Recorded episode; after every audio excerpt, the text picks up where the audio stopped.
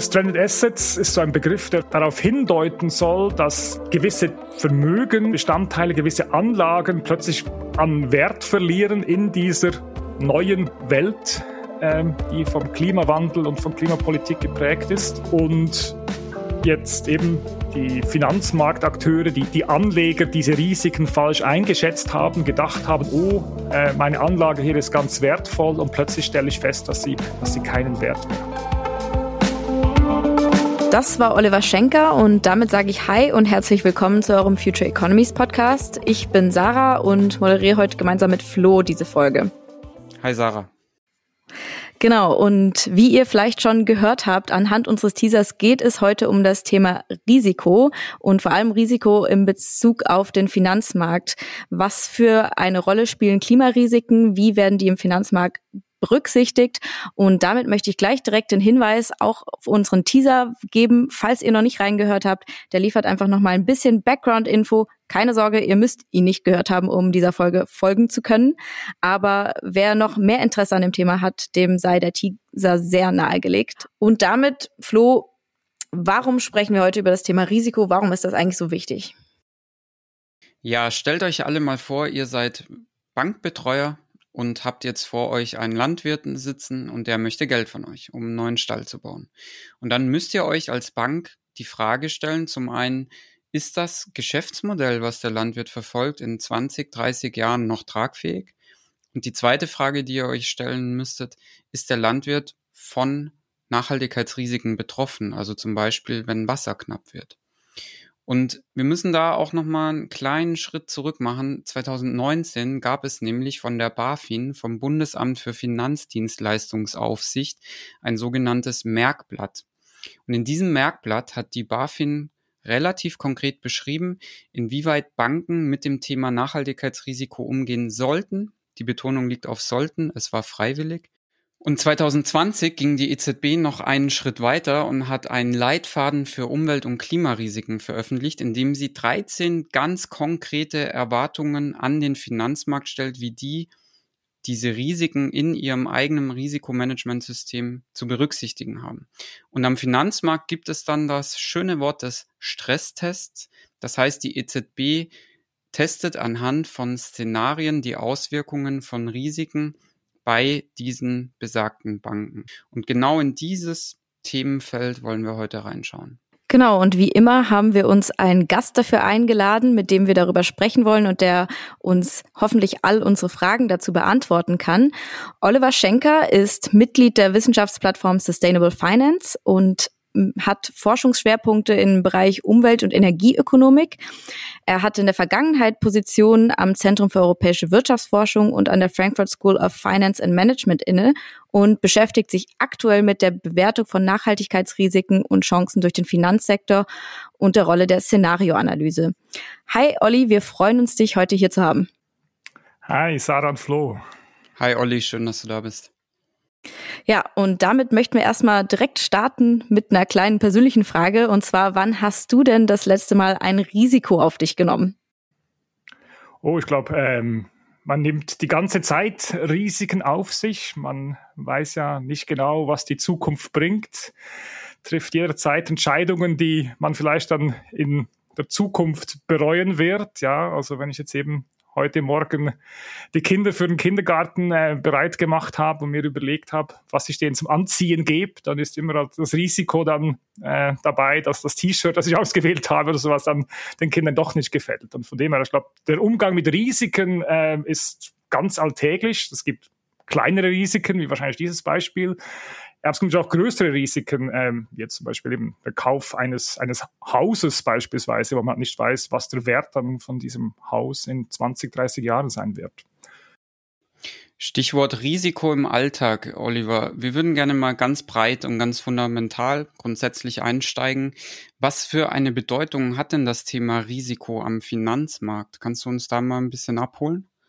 Also das Bepreisen von Risiken und der Umgang mit Risiken sind eigentlich ganz zentral für den Finanzmarkt. Wir haben ja immer davon gesprochen, dass ähm, es um Dinge geht, die in der Zukunft passieren, die ich heute aber noch nicht kenne. Also wenn ich jetzt beispielsweise Geld jemandem verleihen möchte oder in ein Projekt investieren möchte, dann ähm, weiß ich ja Stand heute nicht, ob dieses Projekt erfolgreich sein wird und den gewünschten Return, das gewünschte Ergebnis bringen wird. Ähm, und ich könnte ja vielleicht mein Geld auch jemandem anderen geben, wo die Wahrscheinlichkeit, dass es klappt, höher ist. Ähm, und ähm, wenn ich jetzt jemandem das Geld gebe und dafür nicht entschädigt werde, dann ähm, ist das blöd, ja, weil ich könnte ja mein Geld dann, dann verlieren. Und äh, deswegen versucht der, der, die Teilnehmer des Finanzmarkts, die eben da ihr Geld zur Verfügung stellen äh, für solche Projekte, wie eben diesen Landwirt, den ihr vorher genannt habt, ähm, diese Risiken zu, zu bewerten ähm, und dafür dann äh, auch einen entsprechenden Preis ähm, zu verlangen in Form von höheren Zinssätzen beispielsweise. Also wie ich das raushöre, Risiko ist so das Ding schlechthin im Finanzmarkt. Also darum dreht sich wohl alles. Ähm, wir gehen dann direkt weiter, würde ich sagen, ähm, und beziehen das Ganze auf den Klimawandel. Wir fragen uns, welche Auswirkungen denn der Klimawandel auf die Stabilität der globalen Finanzmärkte hat. Also was für Risiken birgt der Klimawandel? Was kommt da auf die Finanzmärkte zu? Mhm. Genau, also ganz grundsätzlich ähm, haben wir schon darüber gesprochen, dass Finanz oder dass Finanzmärkte eigentlich sehr gut mit Risiken umgehen können. Die Herausforderung nun ist nur die, dass der Klimawandel ja was Neues ist. Und eben, wenn ich jetzt beispielsweise als, als Bank einem Fahrradhändler oder einem Kredit geben möchte. Der Fahrradhändler möchte gerne damit Fahrräder für den nächsten Frühling kaufen, braucht heute Geld, äh, um dann die Fahrräder zu bestellen, zu bezahlen und nächsten Sommer zu verkaufen. Ähm, dann weiß die Bank, ja, okay, dieser Fahrradhändler, der ist seit 20 Jahren Kunde bei mir. Normalerweise zahlt er die Kredite auch zurück. Ähm, die Bank hat vielleicht auch eine Ahnung, falls es jetzt nicht klappen würde, für welchen Preis sie die Fahrräder da als Sicherheit dann doch noch verkaufen könnte. Diese Ausfallwahrscheinlichkeiten historisch kennt die Bank relativ gut und mit dem Risiko kann sie relativ gut umgehen. Jetzt beim Klimawandel ändert sich ja eben gerade ganz, ganz vieles. Ähm, wir haben eben die sogenannten physischen Risiken, wo sich halt die Natur, die Umwelt direkt ändert, wo Landwirte, aber auch andere Firmen halt direkt Risiken aus, ausgesetzt sind, beispielsweise eben durch Stürme, die häufiger werden, die intensiver werden können, ähm, genau Waldbrände, die plötzlich an Orten und zu Zeiten aufkommen, wo sie vorher nicht aufgekommen sind. Ich glaube, das sind Risiken, mit denen Banken jetzt lernen müssen, umzugehen, aber noch keine, keine belastbaren Daten haben. Und das andere ist, um diese Dinge ja zu vermeiden, ändern wir gerade ganz grundsätzlich unsere Art, wie die Ökonomie, unsere Volkswirtschaft funktioniert. Ähm, und kommen auch da quasi in, in uncharted territories, also in, in Gebiete rein, in wo wir nicht genau wissen, wie dann, welche Geschäftsmodelle funktionieren werden in der Zukunft, welche Dinge Erfolg haben werden und welche nicht. Und mit diesen Risiken umzugehen, das muss der Finanzmarkt ähm, erstmal lernen. Aber könnte man dann nicht auch einfach an der Stelle sagen, gut, der Finanzmarkt äh, muss die berücksichtigen, weil er sie eventuell bepreisen muss, aber er könnte ja auch einfach an der Preisschraube drehen und alle Risiken dahingehend auslagern. Und wenn ich zum Beispiel ein Landwirt bin mit einem anfälligen Geschäftsmodell für physische Risiken, gut, dann ist halt der Kredit für den Landwirt teurer. Genau, das wird wahrscheinlich schlussendlich auch so, so passieren. Die Frage ist nur, wie viel teurer ähm, und wie hoch sind diese Risiken genau? Und das kennt, kennen die Finanzmarktteilnehmer jetzt halt noch nicht. Und ich glaube, das, das Risiko für die Finanzmarktstabilität, für das große Ganze ist halt, dass quasi alle oder ganz, ganz viele Marktteilnehmer in die falsche Richtung gehen, diese Risiken fundamental falsch einschätzen, die Zukunft dann ganz anders wird und plötzlich ganz viele Banken eben beispielsweise dastehen äh, mit Krediten, die sie vergeben haben, die jetzt plötzlich nicht mehr zurückgezahlt werden. Das ist die, die Angst oder die Befürchtung der, der äh, Regulierer, der BaFin, der EZB an dieser Stelle. Das heißt, um das einmal kurz zusammenzufassen, dass ich das richtig verstehe, wenn quasi keine Berücksichtigung dieser Klimarisiken stattfindet im Finanzmarkt, dann haben wir letztlich vermutlich eine große Auswahlwahrscheinlichkeit von Krediten irgendwann mal und das bringt dann das ganze System ins Wanken, so dieses, dieses Kartenhaus in sich zusammenfallen könnte.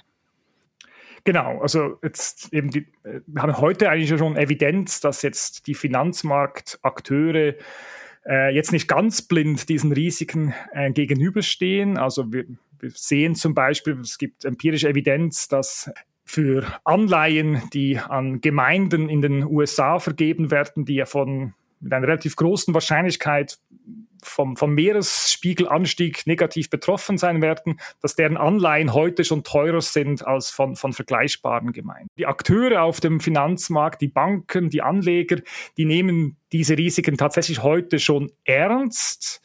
Die Frage ist, haben sie die Daten, um das heute schon richtig zu tun ähm, und machen sie das auch, ist das Bewusstsein hinreichend vorhanden, dass das tatsächlich auch geschieht? Okay, also Bleiben wir mal beim Landwirt. Wir haben dem Landwirt Geld gegeben, der hat einen Stall gebaut und der Stall ist dann äh, von Hochwasser betroffen und damit ist für die Bank die Sicherheit dahin.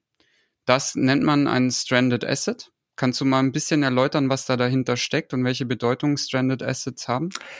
Genau.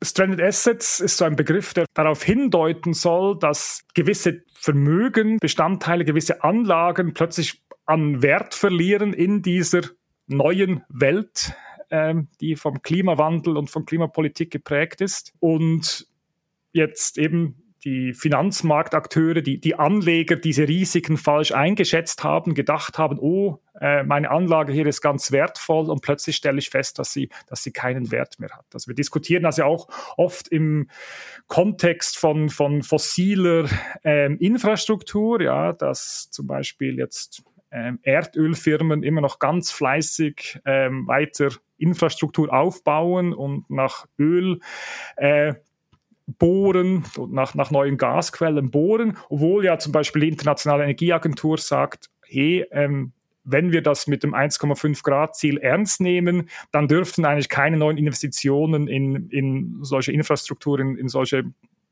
fossile Infrastruktur mehr, mehr geschehen. Trotzdem geschieht es. Ja. Jetzt ist die Frage, okay, sind die Entscheider bei den Erdölfirmen oder auch die Banken, die dann diesen Erdölfirmen das Geld dafür geben, sind die irgendwie kurzsichtig und, und sehen diese Probleme nicht. Und das ist so eine Hypothese, die auch oft ähm, aufgebracht wird, dass wurde so die The Tragedy of the Horizon genannt. Das geht auf, auf Mark, Mark Carney, den früheren äh, Zentralbankchef der, der englischen Notenbank, zurück, wo man unterstellt, ja, ähm, die eben Entscheider, die sehen vielleicht nicht hinreichend weit in die Zukunft. Die Anreizmechanismen sind halt so, Stichwort Boni, Regulierungen etc., dass ähm, die Anleger gar keinen oder die Asset Manager in dem Fall, die Bankmanager gar kein Interesse haben, so weit in die Zukunft zu gucken. Was dann passiert, ist denen dann irgendwie wurscht. Ähm, und deswegen findet dann, dann so eine, eine Missallokation von, von, von Ressourcen statt. Ähm, die andere Alternativerklärung wäre natürlich vielleicht, ja, okay, vielleicht sind die gar nicht so doof. Ja, vielleicht meint die Politik das mit dem 1,5 Grad Ziel halt dann doch nicht so ernst. Ja, vielleicht werden wir dann diese ähm, fossile Infrastruktur doch noch irgendwie laufen haben im Jahr 2050 und man wird noch ganz viel Geld damit verdienen können. Also ich glaube, das ähm, ist halt so ein bisschen die Frage, wer jetzt da dann, dann richtig liegt. Das heißt, welche Anpassungen und Veränderungen wären dann im Risikomanagement von Banken tatsächlich erforderlich, um dieser großen Herausforderung gerecht zu werden? Also ich glaube, das eine, und da ist wirklich auch schon ganz viel geschehen, ist, glaube ich, einfach mal so das konzeptionelle Verständnis für diese Art von, von Risiken. Ja, es hat sich eben da, ähm, ich glaube, viel verändert und wir haben es mit einer neuen Art von, von Risiko zu tun oder beziehungsweise die Risiken, wie sich die materialisieren, sind immer noch dieselben, eben Kreditausfallrisiken äh, etc. Aber die Kanäle, durch die die halt, ähm, dass diese Risiken dann sich materialisieren, sind halt sind andere oder könnten andere sein. Ganz so genau wissen wir das eben heute noch nicht. Und ich glaube, nur das, das Verständnis dafür zu schaffen, dass man da mal irgendwie drüber nachdenkt und entsprechende Werkzeuge entwickelt. Das ist, glaube ich, ganz wichtig. Und ich glaube, da ist auch ganz viel geschehen. Das Merkblatt der BaFin hat da sicher auch jetzt mal einen Anstoß äh, gegeben in, in diese Richtung. Und meine, wenn man jetzt weißt, vor drei, vier, sagen wir fünf Jahren mit einem Banker über Klimaszenarien oder den IPCC-Bericht äh, gesprochen hätte, hätte man wahrscheinlich nur irgendwie ungläubiges Staunen gesehen und heute kann man tatsächlich kompetent mit diesen Akteuren über diese Dinge reden. Und ich glaube, das ist ja auch ganz wichtig, weil eben die, der Finanzmarkt, wir haben schon die Rolle gesprochen, entscheidet halt ähm, oder denkt quasi über die Zukunft nach ähm, und alloziert Kapital entsprechend und dass da dieses Verständnis für diese Problemlage da ist, ist, glaube ich, ganz wichtig. Das Zweite ist, ähm, Konzepte sind gut, aber man muss das ja auch dann irgendwie operationell ähm, umsetzen können und dazu braucht es halt Daten. Ähm, und ich glaube, da ist auch schon ganz viel geschehen und geschieht ganz viel. Ja, wir haben ähm, im Stichwort ESG-Daten ganz viele Daten äh, gesammelt, die vielleicht auch jetzt den Zustand einer Firma heute ähm, beleuchten und den, den, den Anlegern, den Banken einen Hinweis geben, ob diese Firma dann äh, in dieser neuen Welt noch, noch profitabel sein könnte aber gleichzeitig möchten wir auch wissen, in welche Richtung sich diese Firmen dann äh, entwickeln. Und hier kommt auch die, die sogenannten Transformationspläne immer stärker ähm, zum Tragen, wo der Finanzmarkt oder auch die Regulatoren halt von den Firmen als, als Kreditnehmer äh, oder als Teilnehmer am, am Aktienmarkt halt verlangen, dass sie aufzeigen sollen, wie sich ihr Geschäftsmodell äh, über die Zeit ändern wird und wie sie gedenken, da in dieser am besten 1,5 Grad kompatiblen Welt ähm, weiter zu bestehen. Und ich glaube, diese beiden Dinge sind ganz, ganz zentral.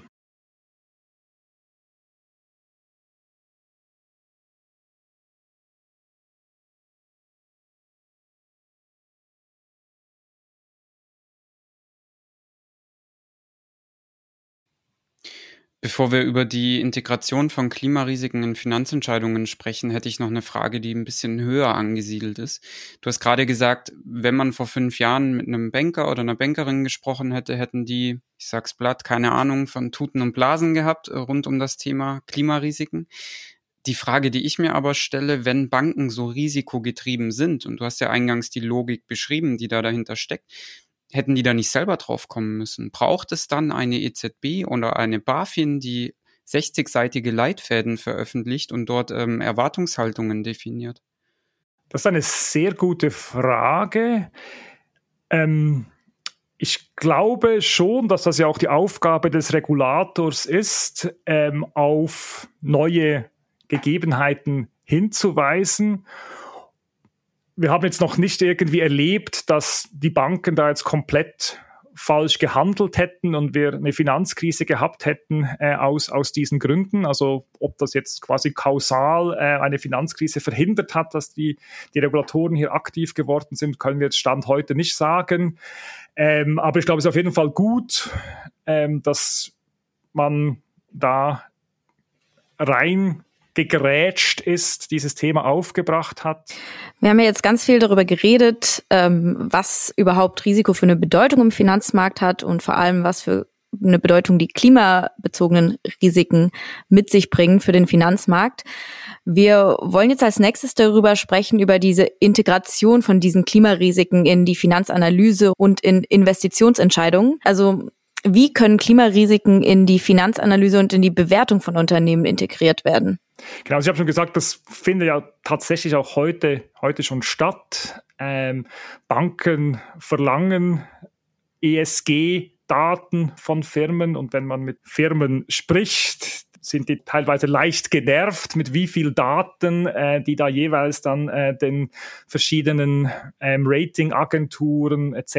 Äh, zur Verfügung stellen müssen. Also ich glaube, diese Daten werden auf jeden Fall schon, schon massig erhoben Ob es immer die richtigen Daten sind, das ist noch nicht so ganz klar. Also wir reden zum Beispiel eben, ob jetzt die heutigen CO2-Emissionen einer Firma, ob die jetzt ein quasi hinreichend gutes, gute Proxy sind, ob diese Firma dann in der Zukunft noch, noch geschäftsfähig ist oder profitabel sein wird, ist nicht so ganz klar. Ja, es hängt eben auch davon dann ab, welche Investitionen äh, diese Firma bereit ist zu, zu tun, äh, welche Pläne sie hat, welche neuen Ideen sie hat.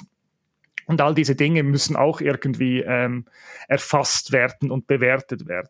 Was wir jetzt auch ja, vermehrt sehen, ist die Anwendung von, von Szenarienanalysen, dass man sich eben halt mal auch strukturiert wissenschaftsgeleitet, sage ich mal, ähm, überlegt, ja, wie könnte dann diese Welt in der Zukunft aussehen? Welche tatsächlichen Klimarisiken könnte es geben? Welche Energiesysteme haben wir? Welche Geschäftsmodelle könnten noch profitabel sein? Und dass man da dann die Ideen und die Daten, die die Firmen heute zur Verfügung stellen, das damit abgleicht äh, und so versucht, dann so zu Entscheidungen zu kommen und die Risiken zu bewerten.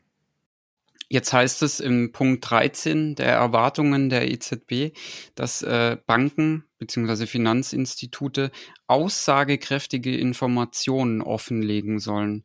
Kannst du einmal erklären, was es damit auf sich hat?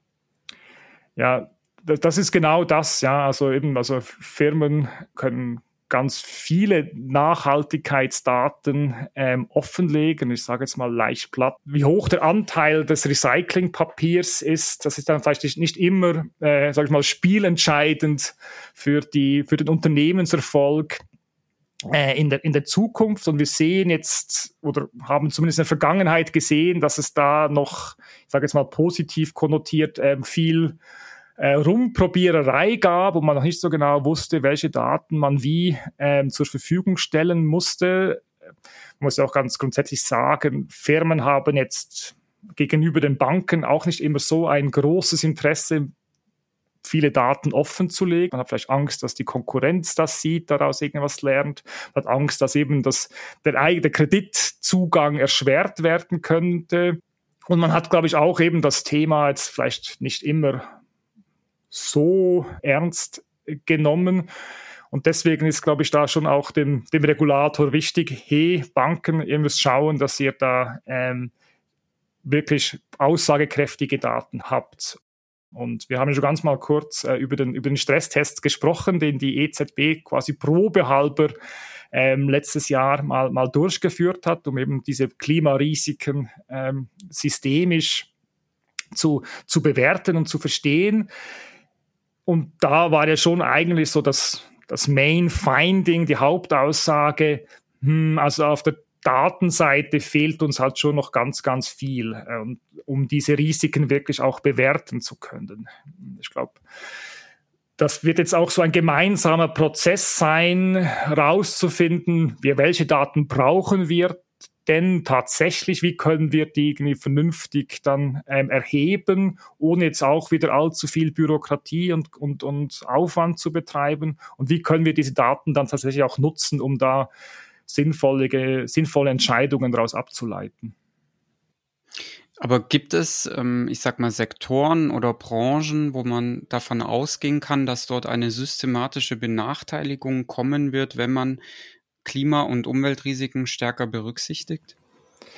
Die Frage ist dann immer, wie man die Klimarisiken und berücksichtigt. Ja, also ähm, meine klar, die, die Automobilindustrie, wenn die jetzt weiterhin vor allem Verbrenner produziert äh, und wir gleichzeitig annehmen, dass die Politik es ernst meint, meint mit der äh, Transport- oder Mobilitätswende, dann müssten da dann schon die äh, Bewertungen sich entsprechend ändern. Ja, jetzt habe ich da aber gleich schon zwei ähm, quasi Caveats äh, oder Wenn-Konditionen in die Erklärung äh, eingeführt. Und ich glaube, das ist auch halt eine der großen Unbekannten. Ja, also werden wir diese Maßnahmen, die jetzt vielleicht eben nötig sind, um mit einem 1,5 Grad Ziel ähm, kompatibel oder die zu sein, Also werden wir diese Maßnahmen tatsächlich auch umsetzen können und wird die Politik die entsprechenden Signale überhaupt setzen? Ich glaube, das ist ja dann schlussendlich auch das, was für den Finanzmarkt und für die entsprechenden Firmen relevant ist. Und wenn wir dann aber darüber sprechen, dass Sustainable Finance eigentlich dazu da ist, um die Frage zu beantworten, woher kommt das Kapital, um die ganze Transformation hin zur Klimaneutralität zu finanzieren, verengen wir nicht diesen Kapitalfluss durch dieses, ich sag mal, sehr ausufernde Risikomanagement? Das ist eine Befürchtung, die die Kritiker tatsächlich ab und zu äh, äußern, ja, dass man da halt Transaktionskosten äh, aufbaut äh, und, und Kapitalmärkte in ihrer Funktion einschränkt.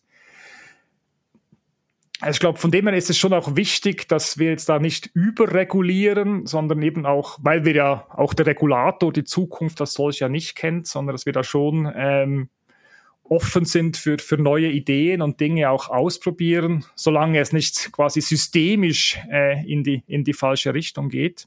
Ich glaube, eben schlussendlich ist es ganz wichtig, dass die Politik halt auch die entsprechenden Signale vorgibt äh, und dann bin ich davon überzeugt, dass auch die, die Investitionen in die richtige Richtung gelenkt werden. Also ähm, ich glaube, wenn wir zum Beispiel CO2-Preise tatsächlich sie ökonomieweit, volkswirtschaftsweit haben, alle Firmen äh, entsprechend davon äh, betroffen sind und ihre Entscheidungen auch nach einem Kohlenstoffpreis ausrichten, dann wird auch der Finanzmarkt ein, ein ähm, Signal haben, mit dem er arbeiten kann. Und das sehen wir auch schon in der, in der, in der Empirie. Ja, wir haben empirische Studien, die zeigen, dass sich Fremdkapitalkosten von Firmen im erneuerbaren Energienbereich relativ zu Firmen im nicht erneuerbaren Energiebereich, dass sich diese Fremdkapitalkosten über die Zeit ähm, verringert haben, also dass nicht erneuerbare Firmen heute, heute weniger bezahlen. Ähm, und dass ein ganz wichtiger Treiber dieses, dieser Unterscheidung, dass der eben von, von der Politik kommt. Also wenn ein Land strenge Umweltpolitiken hat, dann nimmt das der Finanzmarkt auch auf äh, und bepreist die, die Firmen entsprechend. Du hast eben schon die Lenkungswirkung der Regierung angesprochen. Konkret, welche Anreize und Maßnahmen könnte denn von Regierungen ergriffen werden, um den Übergang zu einer nachhaltigen Finanzwirtschaft zu fördern und quasi die Risiken des Klimawandels einzudämmen? Also ich habe schon eben davon gesprochen, dass sag mal, klassische umweltpolitische Maßnahmen, dass die, dass die sehr, sehr wichtig sind dass man eben einen, ein Preissignal braucht, das uns halt zeigt, welche Investitionen in dieser neuen Welt ähm, noch, noch tragfähig sind und, und welche nicht. Ganz wichtig scheint mir aber auch dann die, die, die Sicherheit, mit der diese oder die, die die Stabilität, mit der diese Maßnahmen umgesetzt werden. Ja, also wir haben auch in der Vergangenheit gesehen, zum Beispiel bei der Förderung von, von erneuerbaren Energien, dass sich Förderinstrumente schnell geändert haben und Geschäftsmodelle, die halt vorher noch profitabel waren, plötzlich nicht mehr profitabel geworden sind, weil sich da was geändert hat. Und das natürlich auch eben dann wieder neue Risiken schafft, politische Unsicherheit, neue Risiken schafft. Und ich glaube, hier ist es wichtig, dass die Politik auch klare Signale vorgibt und man zeigt, dass ähm, man das auch vielleicht dann durchziehen kann, so dann die, die Investoren wissen, okay, das lohnt sich tatsächlich auch in 20 Jahren noch. Stell dir vor, du kannst genau eine Sache in puncto Klima- und Umweltrisiken am Finanzmarkt von jetzt auf gleich mit einem Fingerschnipsen verändern? Was wäre das?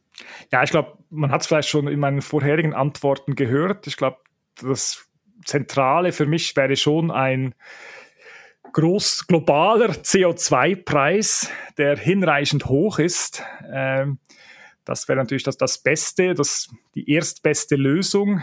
Ähm, es ist auch klar, dass wir noch da noch ganz, ganz, ganz weit davon weg sind. Und ich glaube, in dieser Zwischenphase brauchen wir halt einfach auch diese, all diese anderen Instrumente und Regulierungen, die uns halt helfen, da durch diese Transition durchzukommen, diese Risiken besser zu verstehen, diese Daten zu generieren, zu harmonisieren äh, etc. Dann äh, möchten wir mit einer letzten Frage schließen und zwar muss der Finanzmarkt seinen Risikoappetit vergrößern oder verkleinern? Schweigen.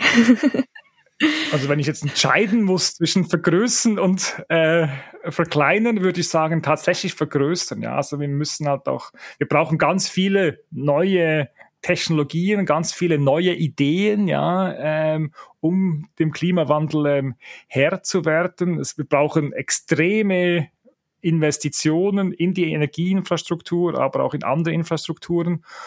Und wir haben jetzt, glaube ich, schon vor allem jetzt das Ganze mit dem starken einer starken europäischen oder sage ich zumindest mal westlichen Perspektive angeschaut.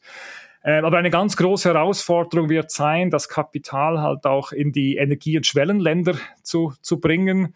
Und wir sehen heute schon, dass da die Risikoaufschläge, die Zinsen halt so hoch sind, dass sich viele von diesen Projekten, diesen erneuerbaren Energieprojekten halt einfach nicht rechnen. Ja, und ich glaube, das wird wahrscheinlich quasi der entscheidende Hebel sein, der der Finanzmarkt hier umlegen muss, wenn wir das tatsächlich auch schaffen wollen. Olli, tausend Dank, dass du da warst. Äh, liebe Zuhörerinnen, ihr habt es gerade nicht gesehen, aber der Olli ist, glaube ich, kurz vom Glauben abgefallen vor der letzten Frage. ähm, war aber ganz nett zu beobachten. Ähm, damit wären wir durch. Vielen Dank. Nee, es hat mir äh, auch ganz großen Spaß gemacht. Vielen Dank euch für das super spannende Gespräch. Ähm, ja, ich hoffe, äh, man kann was mitnehmen aus diesem Podcast. Auch meinerseits nochmal einen großen Dank und äh, an alle ZuhörerInnen gerichtet. Schaltet noch nicht aus. Es folgt noch ein kurzer Kommentar von uns und ähm, genau, damit erstmal Tschüss, bis zum nächsten Mal, Olli. Tschüss. Ciao. So, Sarah, wir haben den Olli mittlerweile verabschiedet und jetzt erzähl doch mal ein bisschen, was so deine Gedanken und Eindrücke sind. Ja, ich muss das, glaube ich, alles erstmal noch für mich sortieren, aber ich habe das Gefühl, ich habe jetzt ein bisschen besseres Verständnis davon, wie der Finanzmarkt agiert und was für eine Rolle Risiken überhaupt spielen. Also ich glaube, mir war lange gar nicht bewusst, dass Risiko das Ding schlechthin ist, dass das eigentlich das ist, worum sich alle Investitionsentscheidungen und Finanzentscheidungen sich drehen leuchtet aber natürlich ein und ähm, ich fand es sehr interessant zu hören, wie mit den klimabezogenen Risiken jetzt umgegangen wird. Also was für eine Rolle das spielt, grundsätzlich ähm, auf welche Anpassungen und Änderungen sich Unternehmen und Finanzmarktakteure einstellen müssen und ähm, welche Anpassungen da bereits auch schon am Laufen sind. Ich finde es interessant, dass sich da schon so viele verschiedene Institutionen mit beschäftigen und ähm, auch einfach Wahnsinn, wie viel da im Wandel und im Umbruch ist. Also mir hat das jetzt ganz, das Gespräch einen ganz guten Überblick gegeben. Ich weiß nicht, wie es dir da ging, Flo. Also was ich daran anknüpfend sehr spannend finde, wenn wir über diesen Wandel sprechen, wie viel davon betroffen ist. Weil wenn wir das Risikomanagement einer Bank beispielsweise ver verändern, anpassen, dann ist davon einerseits der Finanzmarkt als Ganzes betroffen, aber auch die Kundinnen der Bank. Also damit ändert sich eigentlich so eine ganze Wertschöpfungskette. Und das finde ich so, so interessant eben zu sehen, wie stark eigentlich die Einflüsse von diesem Risikothema auf die gesamten Finanzströme sind. Was für mich noch unklar ist, beziehungsweise offen, ähm, der Olli hat es am Ende nur einmal kurz erwähnt, wenn wir zum Beispiel auf Entwicklungs- und Schwellenländer schauen, da kann man ja ganz klar sagen, dass die definitiv sehr viele Finanzierungen brauchen werden, um auf diesen Transformationspfad zu kommen. Gleichzeitig sind aber das die Länder, die von den Risiken, vor allem jetzt den physischen Risiken, Stichwort äh, Flutkatastrophen, Stichwort Brände, Stichwort Abholzung, am meisten betroffen sind. Das würde im Umkehrschluss heißen, dass für sie die Kredite teurer sind, weil die Banken das entsprechend bepreisen. Und ich glaube nicht, dass es darauf schon eine Antwort gibt. Ähm, aber das ist auf jeden Fall was, wo ich sage, da müsste man nochmal drauf um, rumkauen. Und ich gehe davon aus, dass das Hausaufgaben sind, die der Finanzmarkt oder die Aufsicht oder vielleicht auch die ganze Weltgemeinschaft noch nicht gemacht hat und die bevorstehen. Ja, ich kann mir auch vorstellen, dass das äh, noch so eine relativ große Baustelle ist. Und äh, Stichwort Hausaufgaben, für mich war auch sehr interessant zu hören, dass äh, in erster Linie es vor allem darum geht, dass wir erstmal aussagekräftige Daten brauchen, wie sehr gewisse Unternehmen welchen Risiken ausgesetzt sind. Und dass wir da noch relativ auch am Anfang des Prozesses stehen, weil auch gar nicht klar ist, welche Daten wir da genau brauchen. Und natürlich, Stichwort Daten, da brauchen wir dann auch Leute, die die ganzen Daten analysieren und auswerten. Und ich glaube, bevor wir da tatsächlich zu einer angemessenen Risikobepreisung kommen, steht da noch ganz, ganz, ganz viel Arbeit bevor, ähm, wodurch das Ganze Themenfeld so wahnsinnig komplex ist und auch einfach, ha, jetzt benutze ich das Wort risikogetrieben, weil wir einfach die Risiken nicht richtig bepreisen können ohne richtige Auswertung der Daten. Und jetzt denk mal einen Schritt weiter. Selbst wenn du die Daten hast, was kannst du damit machen? Du kannst Szenarioanalysen machen. Du kannst so ein bisschen versuchen, dir ähm, zukünftige Ereignisse herzuleiten, aber es bleibt trotzdem irgendwo ein Blick in die Glaskugel. Und das macht das Thema dann auch wiederum so spannend. Es ist Spekulation am Ende des Tages.